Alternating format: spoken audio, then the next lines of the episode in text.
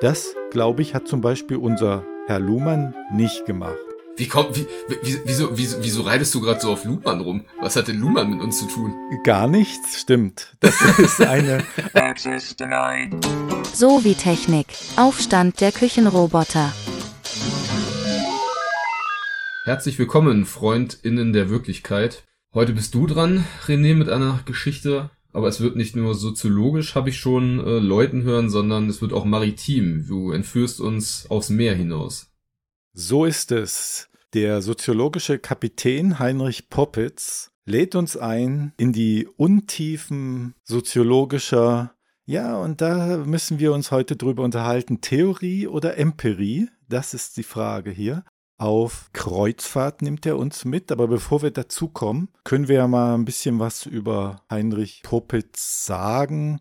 Er war ein recht bekannter Soziologe, hat gelebt von 1925 bis 2002 und sich viel mit den Themen Macht und Herrschaft auseinandergesetzt, mit ja auch mit der Arbeiterbewegung. Ähm, er ist in der Marx-Forschung aktiv gewesen. Er hat auch empirisch gearbeitet, sonst würde er bei uns überhaupt nicht Zutritt erhalten.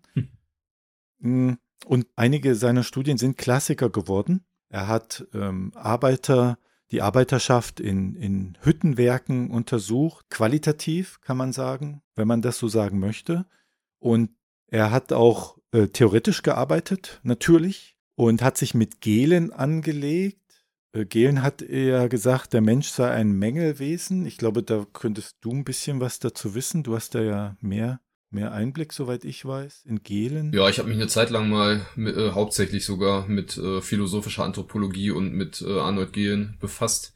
Hört, hört. äh, ja, diese, diese Kategorie des, des Mängelwesens, die, die leitet sich her so aus verschiedenen biologischen Erkenntnissen oder Erkenntnissen auch aus der Verhaltensforschung also was so, was das ähm, im Vergleich zum Tier, das verarmte Instinktleben des Menschen angeht, was so eine bestimmte Entlastungsbedürftigkeit durch äh, soziale Mechanismen angeht. Mhm. Äh, ich glaube, es würde jetzt ein bisschen zu weit führen, das alles genauer auszubreiten, aber das, das war, also heute ist das im Prinzip, würde ich sagen, äh, das meiste, also Gehen ist schon äh, äh, in der Wissenschaft eher, eher vergessen wird weniger rezipiert, hat heute eher eine politische Bedeutung, da er auch so als äh, rechtskonservativer Typ hervorgetreten ist. Gibt so klassische Debatten, wo er sich mit Adorno unterhält.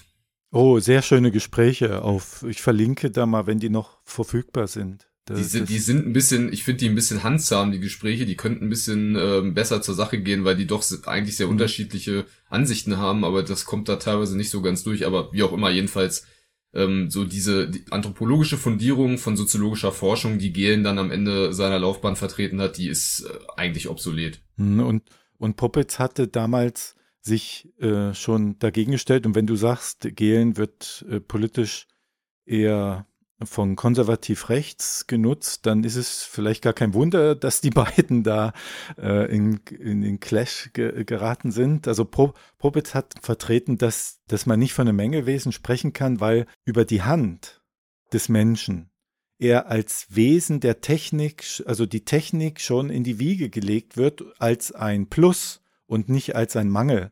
So, und über die Hand erschließt sich der Mensch sozusagen über die Technik die Welt und dann könnte man dann äh, an Marx anschließen, ne? der dann irgendwie mhm. sagt, der Mensch produziert seine Umwelt und wird von ihr dadurch produziert und arbeitet sich ab und so weiter. Das ist vielleicht ein wichtiger Bereich der Theoriegeschichte, äh, die er da äh, mitgestaltet hat, Poppets. Aber wir wollen ja nicht zu viel in die Theorie gehen. Das ist uns zuwider. Hm. Man kann jetzt nicht sagen, dass Pop Poppets jetzt Poppets, Popitz und sei verziehen, wenn wir es, wir sagen jetzt mal Popitz, was in einem Nachruf ähm, ihm zugeschrieben wurde, ist eine Methode, die da Feldphilosophie heißt, was immer das heißt. Ähm, das ist so eine Art qualitative Empirie, äh, kann man, wird so gesagt, die zeichnet sich durch bestimmte Punkte aus, die da sind.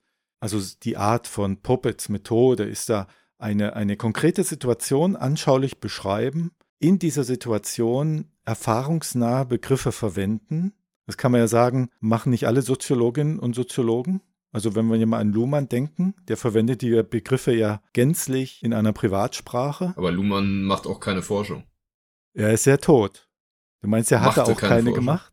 Hat mir- nicht unter Forschung gelten lassen, unter Forschung zählen lassen? Was genau jetzt? Sachen auf Zettel schreiben? Ich weiß nicht. Okay, 50 Prozent der Soziologinnen und Soziologen haben wir jetzt verloren. ja, dann diese, diese Beobachtung in erfahrungsnahen Begriffen, die theoretisch reflektieren, aber diese Theorie immer am Boden der Tatsachen lassen oder sagen wir so, äh, geerdet lassen.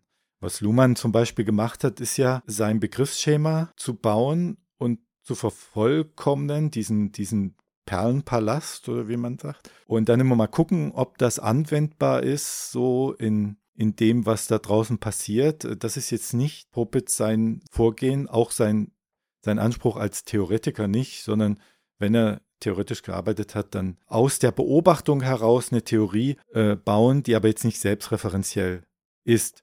Äh, jetzt muss ich aber äh, mich und dich ein bisschen bremsen, weil wir sind beide mit Luhmann, glaube ich, nur insofern vertraut, dass wir immer wussten im Studium, wo ist hier der Notausgang. mehr, mehr, glaube ich, äh, kriegen wir da jetzt auch nicht zusammen. Vielleicht tun wir ihnen dann Unrecht. Ich weiß, du würdest sagen, nein, das tun wir nicht. Lassen wir Luhmann mal beiseite einfach. Lassen wir ihn beiseite, ja. Hm, Man könnte vielleicht Puppet so dort einordnen, wo man die volkskundlichen Ethnographen, Ethnographen eingeordnet hat, die unterwegs waren, fremde Völker und Kontinente zu beobachten. Habe So ich da Reiseschriftsteller meinst du? Reiseschriftsteller? Mehr oder weniger kommen wir noch dazu, dass das gar kein Okay. so verkehrter Begriff ist in diesem, in diesem Zusammenhang. Die Methode, mit der Popitz so vorgeht, die wird heute von so Hardlinern äh, der Empirie wahrscheinlich gar nicht mehr akzeptiert. Hm. Äh, Die ethnografische Methode, die ist eigentlich nicht mehr wirklich aktuell, wenn man so will. Also die, die wird von der Wirtschaft noch gern verwendet, indem man so mit dieser Art Methode Kundenstämme untersucht, so klein, kleine Mikromilieus, aber sonst ist das eigentlich auch eine, vielleicht zu Unrecht, Hm, Ja, ich weiß auch tatsächlich gerade gar nicht ganz genau, ob man wirklich sagen kann, Ethnographie ist vollkommen tot in der Forschung. Ich kenne selbst nicht so viele ethnografische Sachen, aber sie ist natürlich sehr, ähm, sehr in der Kritik äh, gewesen oder möglicherweise immer noch. Es gibt da ja dieses ähm, dieses Buch von äh, Clifford Geertz, Die künstlichen Wilden. Clifford Geertz war selber ein, äh, ein Ethnograph, soweit ich mich äh, erinnere. Auf jeden Fall hat er auch wichtige andere Sachen so für Qualiforschung geschrieben, so dichte Beschreibungen, wie man solche Sachen macht. Aber jedenfalls diese, diese, diese historische Epoche der Ethnographie, wo irgendwelche Europäer, äh, weiße Europäer männlicher, äh, männlichen Geschlechts irgendwo hingefahren sind, um dann irgendwelche Stämme zu beschreiben, dass da natürlich viel Normativität mit drin ist, viel Standesdünkel und auch äh, Rassendünkel, dieses, diese Konstruktion der Wilden, sagt der Titel des Buches ja schon, die künstlichen Wilden, also das ist natürlich, sind natürlich ähm, Themenkomplexe in der Forschung, die man da scharf kritisieren und auch entsprechend aufarbeiten muss. Hm. Die, diese Art von Kritik gibt es ja auch gegenüber der Soziologie, wo äh, angemahnt wird, dass die Soziologie sich ihren eigenen Gegenstand, nämlich die Gesellschaft, auch künstlich erschafft und ihn dann untersucht. Und so wird, glaube ich, auch in der Ethnographie gesagt, die erschaffen sich da einen Menschentyp, den Wilden, und untersuchen den, aber objektiv ist der so, wie sie ihn sich vorstellen und dann untersuchen, gar nicht vorhanden. Aber das ist natürlich viel Theorie. Nee, das ist schon auch Empirie, ne? Das ist schon für die Empirie sehr, sehr wichtig. Ja, siehst, ich. da siehst du mal, dass man ohne Theorie eigentlich nicht auskommt in der Empirie. Hm. Aber das wissen jetzt die Lumanianer nicht, dass wir so äh, milde mit denen umgehen, weil die haben ja schon weggeschalten. So. Ja. Und die Ausgangsfrage jetzt zum heutigen Thema, die sich Popitz stellte, war ein, eine Frage, die sich auch schon David Hume stellte. Der gilt ja als einer der Urväter der Empirie. Also der hat sich gewundert über die Leichtigkeit, mit der häufig wenige, also eine Minderheit, über viele regieren. In der David Hume, in der Perückenzeit, in der er wirkte. Und Hm, 18. Jahrhundert, ja. Mhm. Und Popitz hat die sich jetzt gedacht, das müssen wir mal untersuchen und weist darauf hin, dass er das mit einem der schlichtesten Verfahren untersucht, die man sich so denken kann, nämlich anhand von Berichten und Beispielen. Nun, du Nils, du bist ja qualitativ viel unterwegs. Und das würde dir aber noch nicht hinreichen. der Bericht von Beispielen. Ja, die Frage ist jetzt, wie, wie berichtet man da? Worauf achtet man eigentlich? Wo, äh, wo steht der Forscher, die Forscherin überhaupt? Ähm, die ganzen Kriterien sind ja unklar. Hm. Na, vielleicht kriegen wir da ein paar mehr mit noch. Ne? Und also aus diesen Beispielen will Popitz dann heraussuchen, aus konkreten Beispielen will heraussuchen, was für andere Situationen dann auch Bedeutung haben könnte. Das, glaube ich, hat zum Beispiel unser Herr Luhmann nicht gemacht. Wie kommt, wie, wie, wieso, wieso, wieso reitest du gerade so auf Luhmann rum? Was hat denn Luhmann mit uns zu tun? Gar nichts, stimmt. Das ist eine, ein, das ist ein traumatisiertes Kapitel meiner Vergangenheit. Damit sollte ich auch aufhören. Das sollte ich abschließen. ja. Ich fand halt, weil, wenn man, wenn man jetzt Popitz als geerdeten Theoretiker ansieht, dann ist Luhmann, glaube ich, halt ein guter ja, Typus für den Kontrast in so. vieler, vieler Hinsicht, weil ich kann, glaube, alles bei Luhmann könnte stimmen, nur das geerdet nicht. So, dann eher über den Wolken, ja. Ja, die Studie, also es zählt in, in vielen Zitationen als Studie und ich habe sie im, im Studium auch als Studie kennengelernt. Die lautet Prozesse der Machtbildung auf einem Schiff und die Entstehung der Legitimitätsgeltung aus dem Gegenseitigkeitsprinzip von 1968. Und die will ich dir jetzt mal vortragen, die ist als Geschichte auch schön zu erzählen. Ein postnuklearer Entspannungspodcast. Ja, also wie gesagt, wir begeben uns auf eine Kreuzfahrt im östlichen Mittelmeerraum, kreuzt ein Kreuzfahrtdampfer. Und der ist mit allerlei Waren vollgestückt und der hat mannigfaltig diverse Menschen an Bord, Händler, Touristen, Familien, Leute, die umziehen, Flüchtende, alles. Ja? Aber er hat eine Sache zu wenig. Welche glaubst du ist das, Nils? Rettungsboote vielleicht? Hm, hm. Oder Alkohol? Boote ist nicht, ist, ist nicht dran. Liegestühle. Die, ah. Der Dampfer hat einfach zu wenig Liegestühle. Gerade für deutsche Touristen sehr wichtig. Ja, wie groß der Deutschanteil war, weiß ich nicht, aber nehmen wir mal an, die haben mitgespielt, dann kommen sie erst an einer bestimmten Stelle zum Tragen, die Deutschen. Jetzt gibt es wenig Liegestühle und wie hat man sich da geeinigt?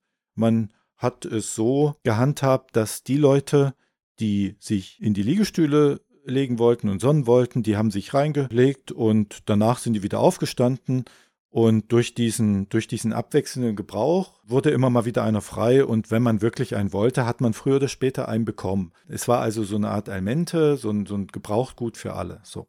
Jetzt kommt unser Schiff an einen Hafen und da kommen die Deutschen. Wir nehmen an, es sind Deutsche, haben wir jetzt festgestellt, dass wir die mit ins Spiel bringen wollen. Popitz hat sie nicht Deutsche genannt. Mhm. Er nannte sie Neuankömmlinge. Die kommen wo sind wir denn, wo sind wir sind, wo sind wir denn überhaupt, in welchem Hafen, in welchem Land? Das wird nicht näher beschrieben. Ach so. Ähm, okay. Irgendwo im östlichen Mittelmeer. Mhm. Und jetzt kommen Neuanlinge, äh, Neuankömmlinge. Und plötzlich fangen die an, diese Liegestühle dauerhaft zu benutzen. Die legen sich da drauf und wenn sie sie nicht mehr brauchen, lassen sie ihr Handtuch drauf liegen. Warum lachst du an dieser Stelle? Ja, ich äh, äh, könnte jetzt vermuten, dass meine äh, meine meine Hypothese mit den deutschen Touristen jetzt äh, ja okay stimmt ja also die Deutschen lassen jetzt ihre Handtücher dort drauf und damit ist amtlich, dass der Liegestuhl, wo ein Handtuch drauf liegt, besetzt ist. Und wenn jetzt jemand kommt von den einheimischen Gästen und sich drauflegen will, dann wird der aufs heftigste verscheucht. So heftig, schreibt Popitz, dass nicht mal ein, dass es nicht mal zu Handgreiflichkeiten kommt, weil die Person, die sich da auch mal den Stuhl ausleihen will, weiß, das nimmt kein Ende. Ne? So.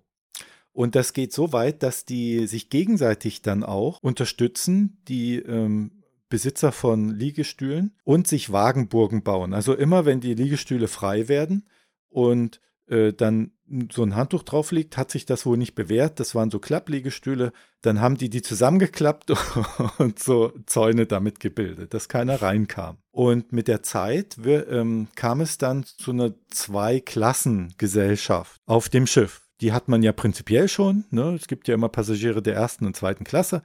Hm. Und hier hast du halt noch so eine Zweiklassengesellschaft. Das war die erste Phase der Besitzaneignung. In der zweiten Phase wurden dann die Stühle vermietet.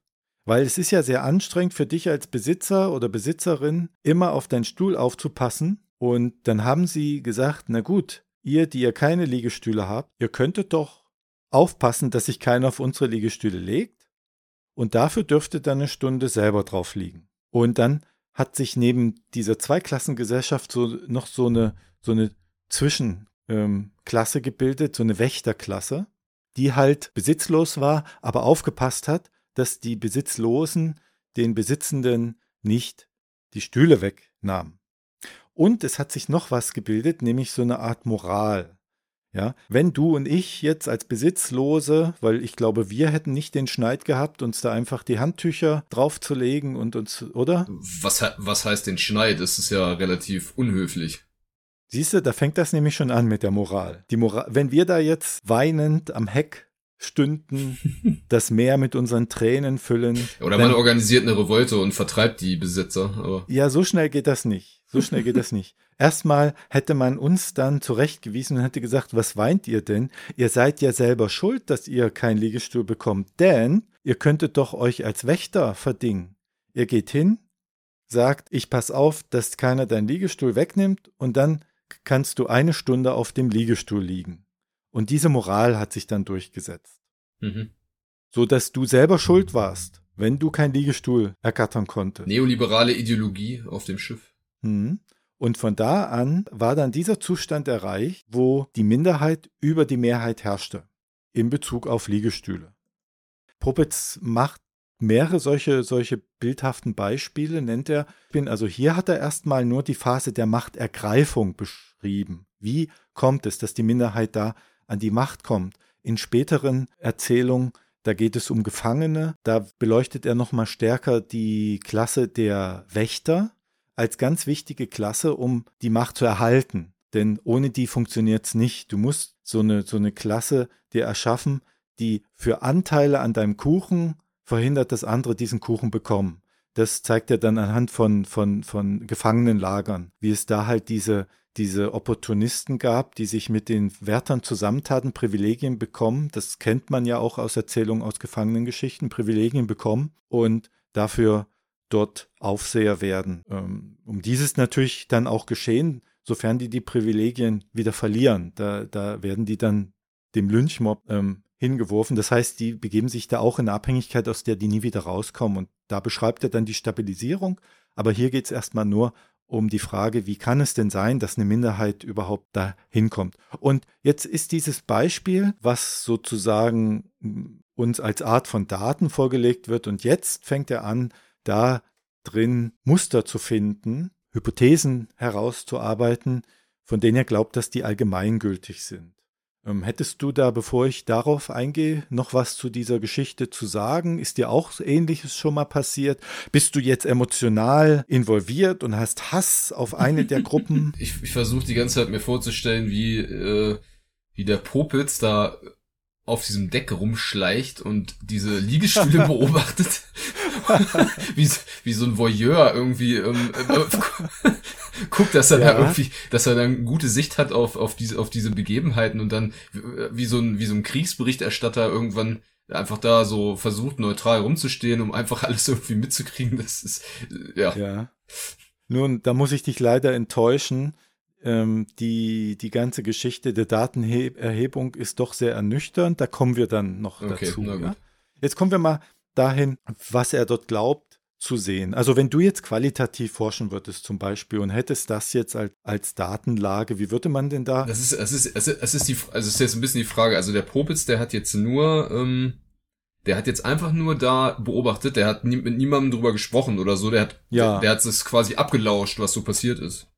Oder wie? Ja, also er hat es selbst erhoben auf eine Art und Weise, die ich noch besprechen werde. Aber dieses Datenmaterial hat er selbst sozusagen, ohne sich mit jemandem anders darüber auszutauschen, äh, sich genommen und, und seziert. Also die Sache, die Sache an sich hat schon seinen Wert. Also eine Beobachtung äh, in, in bestimmter Art und Weise ist, ist eine äh, legitime qualitative ähm, Erhebungsmethode. Es muss, ich kenne jetzt die Studie ja nicht, äh, nicht im Detail. Also da gilt es natürlich schon, das methodisch so systematisch wie möglich zu machen und auch die eigene Position da immer transparent zu machen und so weiter und so fort.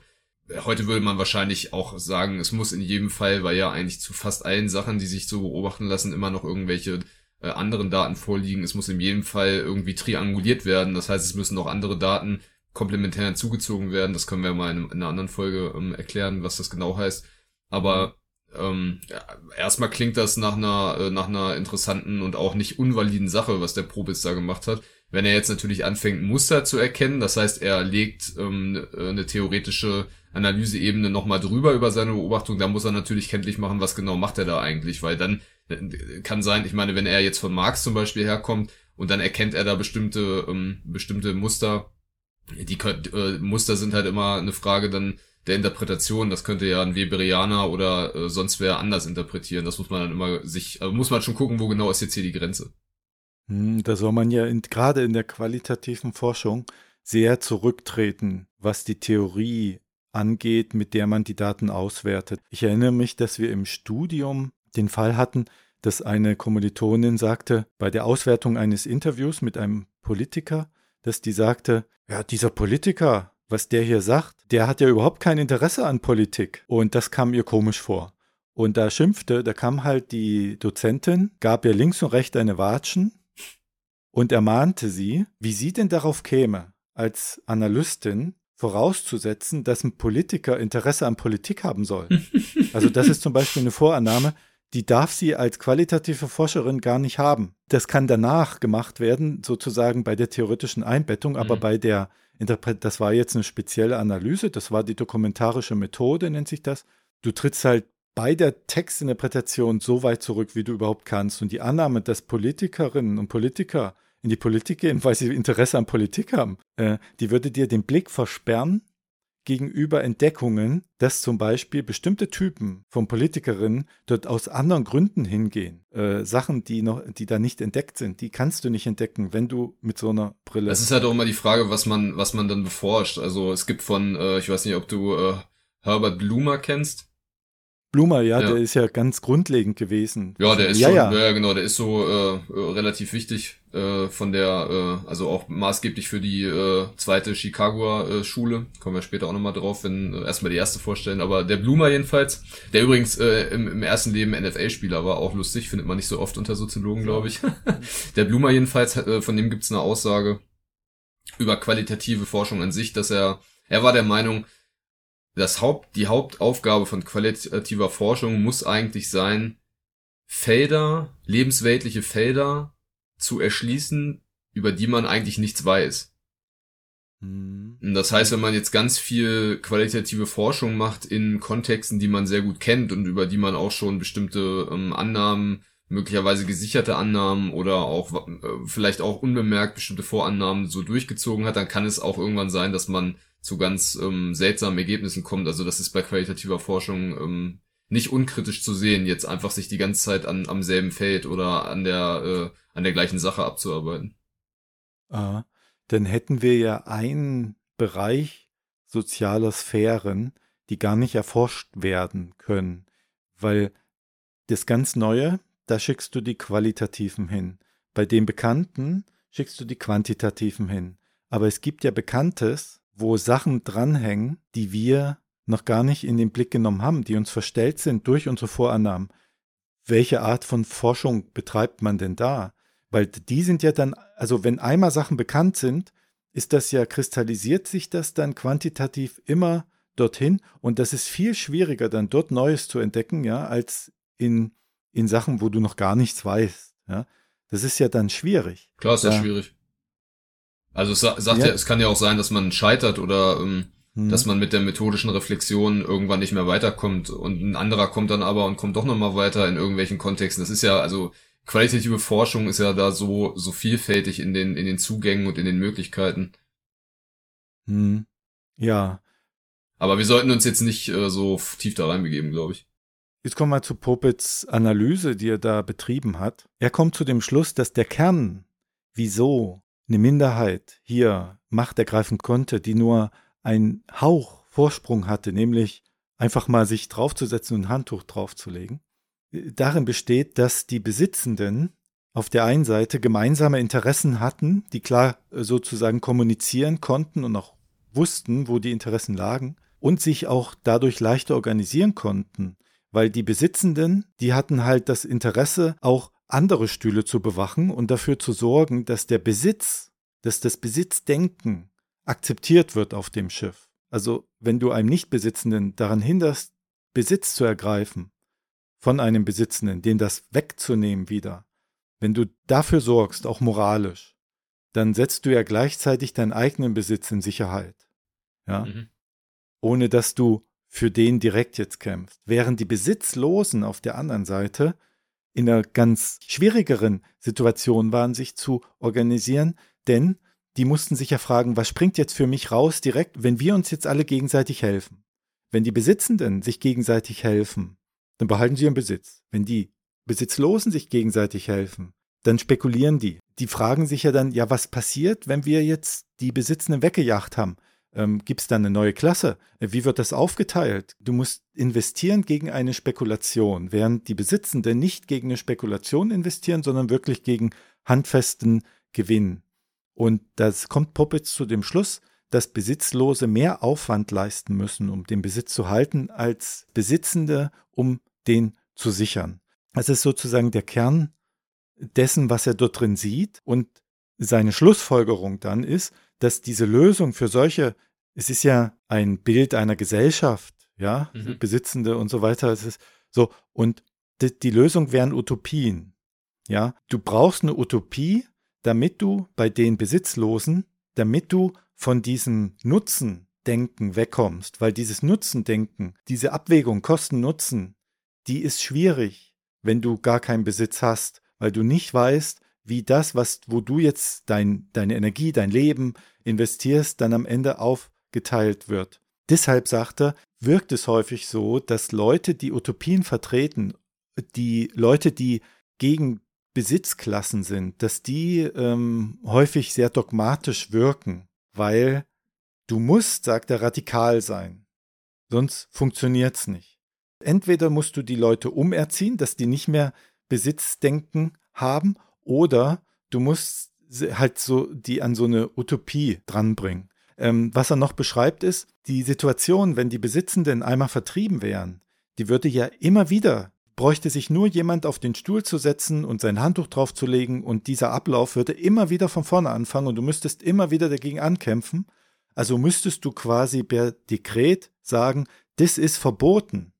So. Und das zu organisieren, das ist viel mehr Aufwand, als einfach das Handtuch draufzulegen und so. Und da kommt er zum Schluss, dass freie Konkurrenz das Unrecht sozusagen schon inhärent drin hat, weil der, der zuerst sich was greift, sagt, das ist jetzt meine, wie, wie Rousseau gesagt hat, der Zaun, der sich der zuerst den Zaun gebaut hat, hat das Böse in die Welt gebracht. So, der setzt eine Maschinerie in Gang, wo du sagen kannst, das differenziert sich dann immer weiter auseinander.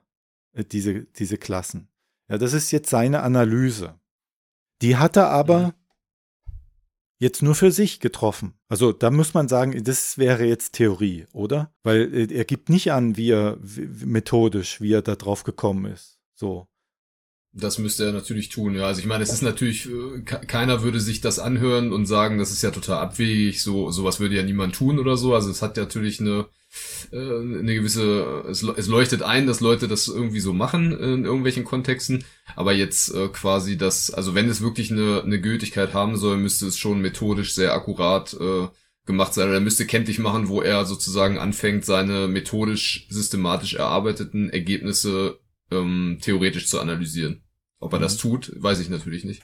Und jetzt kommen wir mal äh, zu dem Begriff der Studie in diesem Kontext. Es ist nämlich so, dass ich mich, als wir diesen Podcast hier gemacht haben, bei der Themenauswahl erinnert habe, dass es da so eine sehr interessante, für mich damals im Studium, sehr interessante Studie gab von Popitz, die ich dann rausgekramt habe. Sie wurde uns als Studie vorgestellt im Studium und ich habe sie als Studie erinnert, aber jetzt beim Neulesen kann ich diesen Begriff Studie dafür gar nicht mehr so geltend machen. Da habe ich mal in dem großen Stapel, der hier liegt, an Zeitschriften für Soziologie, habe ich mir einfach mal den herausgesucht, der sich mit Puppets beschäftigt, weil die sind ja alle sortiert hier bei mir nach hm. Autorenschaften. Und da gibt es einen Artikel von einer Sina Fasin und Henning Laux. Und die beschäftigen sich damit, mit, äh, mit, diesem, mit dieser Puppets-Studie, wenn man so will. Worum geht es denn da überhaupt? Um eine szenische Soziologie. Ähm, die ergreifen dort Partei dafür, dass man, wie Popitz es machte, mit solchen bildhaften Eröffnungen einsteigt in eine Theoriearbeit. Mhm. Ähm, ich will das jetzt nicht genau weitergeben. Ich glaube, das, ähm, das würde jetzt auch äh, unseren Fokus ja, ablenken. Okay. Mhm. Die argumentieren, dass das auch, oder sagen wir anders, der große Knall, Popitz schreibt wortwörtlich er nahm sich seine, seine empirischen Belege sozusagen daher, wo sie halt kamen. Aus Presseberichten, aus Erzählungen, aus eigenen Erfahrungen und macht das nicht weiter deutlich. Hm. Aus Zeitungsartikeln, ja. Da würdest du jetzt sagen, hätte ich dir das eher gesagt, ja, hättest du gesagt, René, wir machen keinen Podcast-Termin heute. Das passt nicht in unseren Podcast. Doch, das kann man, das, man kann, man kann das schon machen, aber es muss halt, es muss natürlich, also wenn man, wenn man diverseste Quellen völlig unterschiedlicher Couleur und unterschiedlicher äh, Validität in einen Topf wirft, um am Ende daraus so eine Art äh, literarisches Narrativ zu, zu basteln, dann wird's natürlich, also ich muss schon sagen, diese, diese Geschichte, die Popitz uns hier von diesem Kreuzfahrtschiff erzählt, die klingt eigentlich so, als hätte er die marxistische Analyse der Geschichte mit ursprünglicher Akkum Akkumulation und bürgerlichem Staat und wie sich das alles aufteilt in die zwei Klassen und so weiter, einfach versucht zu illustrieren anhand so einer Kreuzfahrtgeschichte. Ich stehe dem jetzt nicht völlig ablehnend gegenüber, aber ob das wirklich wissenschaftlich valide ist, ist eine andere Frage.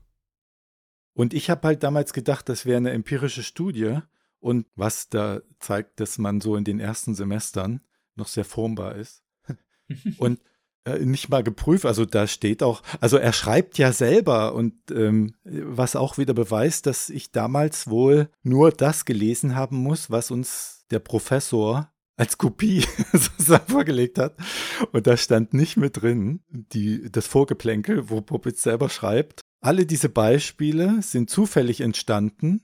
Nein, so die Auswahl dessen, was er jetzt an Geschichten präsentiert für seine Theorie, er hat ja noch andere Geschichten in diesem Aufsatz, mhm. die ist rein zufällig, aber er ist durchaus in der Lage, sie nachträglich theoretisch zu begründen. das schreibt er so rein. ja, und das habe ich wohl irgendwie nicht mitgelesen gehabt. ja, und aber das, glaube ich, ist eine Maxime, die zwar abgelehnt wird, aber die doch sehr verbreitet ist, auch im quantitativen. Mhm.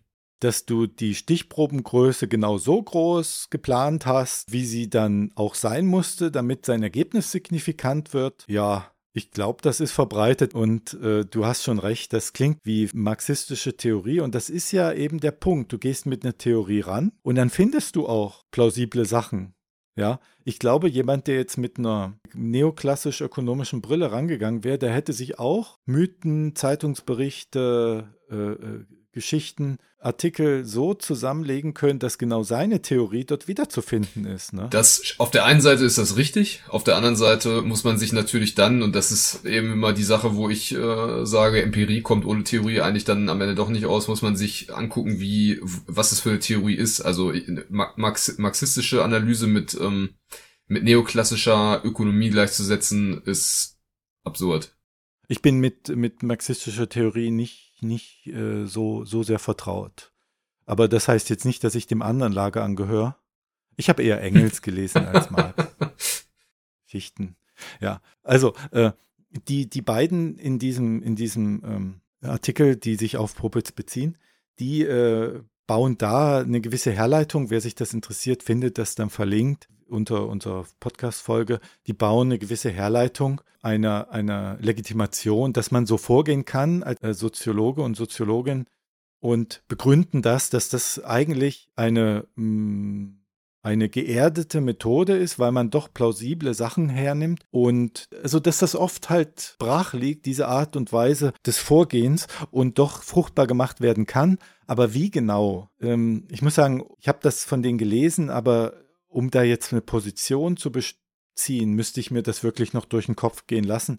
Ich könnte jetzt nicht sagen, ich könnte dem was entgegenhalten. Das ist auch sehr, also du als, als einer, der sich gern mit, mit Literatursoziologie auseinandersetzt, äh, für dich wäre das vielleicht auch etwas, weil sie äh, die einzelnen Abschnitte, die Popitz vorlegt, als wären sie quasi Literaturkritiker auseinanderpflügen, mhm. auch so entlarven an mancher Stelle, muss man auch sagen. Bestimmte Tricks, die Popitz anwendet, um uns in ein Bann zu ziehen. Äh, zum Beispiel Evidenz durch Narration. Das ist einfach ein Fakt, dass du, wenn du was als Geschichte erzählst, dass das bei mehr Leuten Evidenz erzeugt, als wenn du sagst, ich habe hier eine Theorie. So, wenn du da erst mit der Geschichte reinkommst und dann sagst, guck mal, diese Geschichte macht meine Theorie plausibel, ist das, ist das viel evidenter, als wenn du erst deine Theorie erzählst und dann sagst, guck mal, meine Theorie trifft auf diese Geschichte zu. Dann werden die sagen, ja, auf andere Geschichten trifft es aber nicht zu. Das wird viel schneller den Widerspruch mhm. erzeugen. Und dann haben sie so Tricks ähm, offengelegt. Also er, er, er spricht die Leserschaft direkt an. Bevor wir uns, schreibt er hier, mit anderen Besitzlosen zu einem gemein, zu einer gemeinsamen Aktion verbinden, fragen wir uns, was für uns dabei herausspringt. Er erzeugt also auch eine Betroffenheit ja, ja, ja. der Leserschaft. Aber, aber Popitz scheint mir schon ein guter Autor gewesen zu sein. Also das. Äh, ja, ja, also äh, es war sehr angenehm, das zu lesen. Auch, auch ich habe ja am Anfangs gesagt, dass er sich knapp hielt, äh, dort, wo es, wo, wo Knappheit angezeigt ist. Also es liest sich flüssig runter. Und er, äh, sie, sah, sie machen auch darauf aufmerksam, dass er die Vergangenheitsform so wählt in seinen Geschichten, als wäre das wirklich passiert. Und dann spekuliert er plötzlich ohne Grund an so Stellen wie es gehört wenig Fantasie dazu, den weiteren Gang der Dinge vorherzusagen, wenn die Reise unter gleichen Bedingungen weiterginge. Aber, und dann beschreibt er wieder was, aber es ist alles letztlich nur Spekulation. Mhm. Und er macht da so kleine literarische Tricks, dass es wirkt. Ich, ich fasse es mal so zusammen. Wenn jemand als Theoretikerin von unseren Hörerinnen und Hörern eine Theoretikerin oder Theoretiker ist, soll er sich diese Auswertung vom Probitz Aufsatz besorgen, weil da findet er eine gute Anleitung, wie er seine schwachen oder wie sie ihre schwachen Theorie Stärke verleihen kann durch literarische Elemente. Ja, ja, also kommen wir zum Fazit, was mh, hm, wo ich sagen muss, ich wusste anfangs nicht, ob ich die Folge hier absage oder nicht, nachdem ich diesen Artikel gelesen habe. Und dann dachte ich mir, wenn du den Kniff machst und erst am Ende offenbarst, dass das alles unempirisch ist. Ja, es ist ja, es, es, es ist ja nicht unempirisch. Also, ja. Äh, du kannst ja jetzt nicht sagen, alles was, alles was irgendwie nicht äh, hundertprozentig stringent systematisch erhoben wurde, ist automatisch unempirisch. Das wäre ja, so eine Dualität aufzumachen, würde keinen Sinn ergeben qualitative Sozialforschung ist in vielen Bereichen auch eine Kunst und braucht Kreativität und kann auch ein spekulatives Element enthalten. Es geht da letztlich um, um eine Systematik und Transparenz und ein wirklich exaktes, minimalistisch genaues Vorgehen. Und in der Auswertung solcher, solcher Sachen, die vorgelegt werden, ist eben genau diese Mischung aus einem, äh, so einer Art literaturkritischen und wissenschaftsreflexiven Ansatz auch genau das Richtige, weil natürlich, wenn ähm, Worte vorgelegt werden, muss jedes Wort untersucht werden am Ende, ob über bestimmte Implikationen. Bei Diskursanalyse ist es ja ganz genauso. Man muss es ganz fein sezieren. Es dauert eben dann auch viel länger als anderes.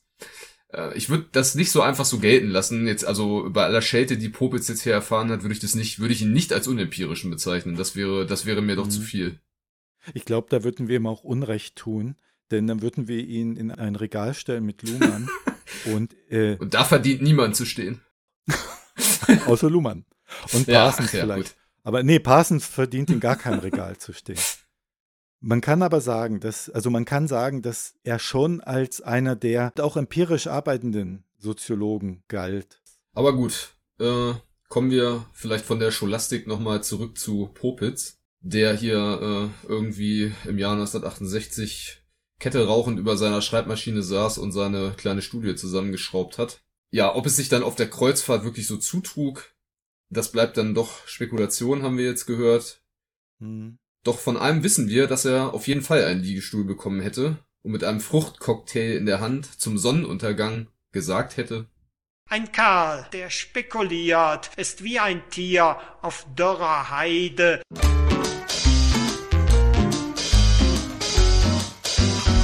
Wenn, wenn niemand diese Theorie von Poppets überprüft hat anschließend, so was, da kann er nichts für. Ne? Weil falsifizierbar ist sie ja. Man könnte ja mal. Hm. Das wäre, weißt du, wir schreiben Forschungsantrag, weil da haben wir die Kreuzfahrt gleich mit drin. die Puppets prüfen. Äh, Puppets jetzt, prüfen, wenn, ja. wenn, wenn die Kreuzfahrten wieder losgehen. Für uns muss es aber dann Stühle geben als Forschende. Zwei Sonderstühle. Und dann gucken wir uns mal an, wie die sich verhalten, wenn nicht genügend Liegestühle da sind. Das wäre gut. Dann such du mal, ich schreibe schon mal den Drittmittelantrag und Die du guckst Frage mal bei ist halt TUI. dann, ne, möchtest du, die Frage ist, möchtest du eine Beobachtung oder eine teilnehmende Beobachtung Ach so, machen? nee, da nur die Beobachtung, sonst muss ich ja kämpfen um die Liegestühle. Dann, wenn wir nur eine Beobachtung machen wollen, dann müssen, dürfen wir aber nicht Teil dieses Liegestuhl-Konzepts sein, sondern wir müssen uns dann überlegen, ob wir uns irgendwo auf die Reling setzen oder so. Und zwar auch so, dass keiner merkt, dass ist wir das wieder beobachten. unbequem, das ist wieder unbequem. Vielleicht müssen wir, müssen vielleicht die Liegestühle auch verwanzen oder so, damit wir hören, was die Ja, Leute aber reden. es geht ja jetzt, wie, wie kommen wir da gut drüber und auf der Reling da so wochenlang, da habe ich keine Lust. Lass mal, gibt's nicht, was gibt's noch? Ne, wir holen uns so eine Hollywood-Schaukel. Das ist kein Liegestuhl. Hm. Ja, die Leute würden trotzdem wahrscheinlich, wenn die schon, wenn die schon anfangen, die Liegestühle zu klauen, dann würden die auch anfangen, Hollywood-Schaukeln zu akkumulieren, Ah, glaube ich. ist, äh, ah, Uniform. Äh, Kapitänsuniform nehmen wir. Dann würden sie sich aber anders verhalten, weil sie uns für Autoritäten halten würden. Dann würden sie sich nicht. So ein Mist. Jetzt. Ach, das ist zu schade. Wir haben also eigentlich wäre es am, be am besten wäre es wahrscheinlich, wenn wir mit äh, mit ähm, so Feldstechern und verwanzten Decks in so einem Krähennest sitzen würden und ähm, keiner würde uns bemerken. Ja, du willst die, du willst da oben auf dem Ausguck. Ich will wissenschaftlich valide Ergebnisse haben. voll unbequem. Ja, das hat sich der Popitz wahrscheinlich auch ist so gedacht, deswegen hat er sich da irgendwo hingefläzt und äh, Ja. außerdem, man weiß ja auch Ach. gar nicht, wenn der, wenn, wenn der Popitz jetzt da auch äh, war, dann, ähm, er könnte ja auch die ganze Zeit Cocktails getrunken haben, weil die einen guten Service hatten oder so, und dann war er vielleicht auch irgendwann immer Stralle und hat gar nicht mehr verstanden, was eigentlich vorgeht.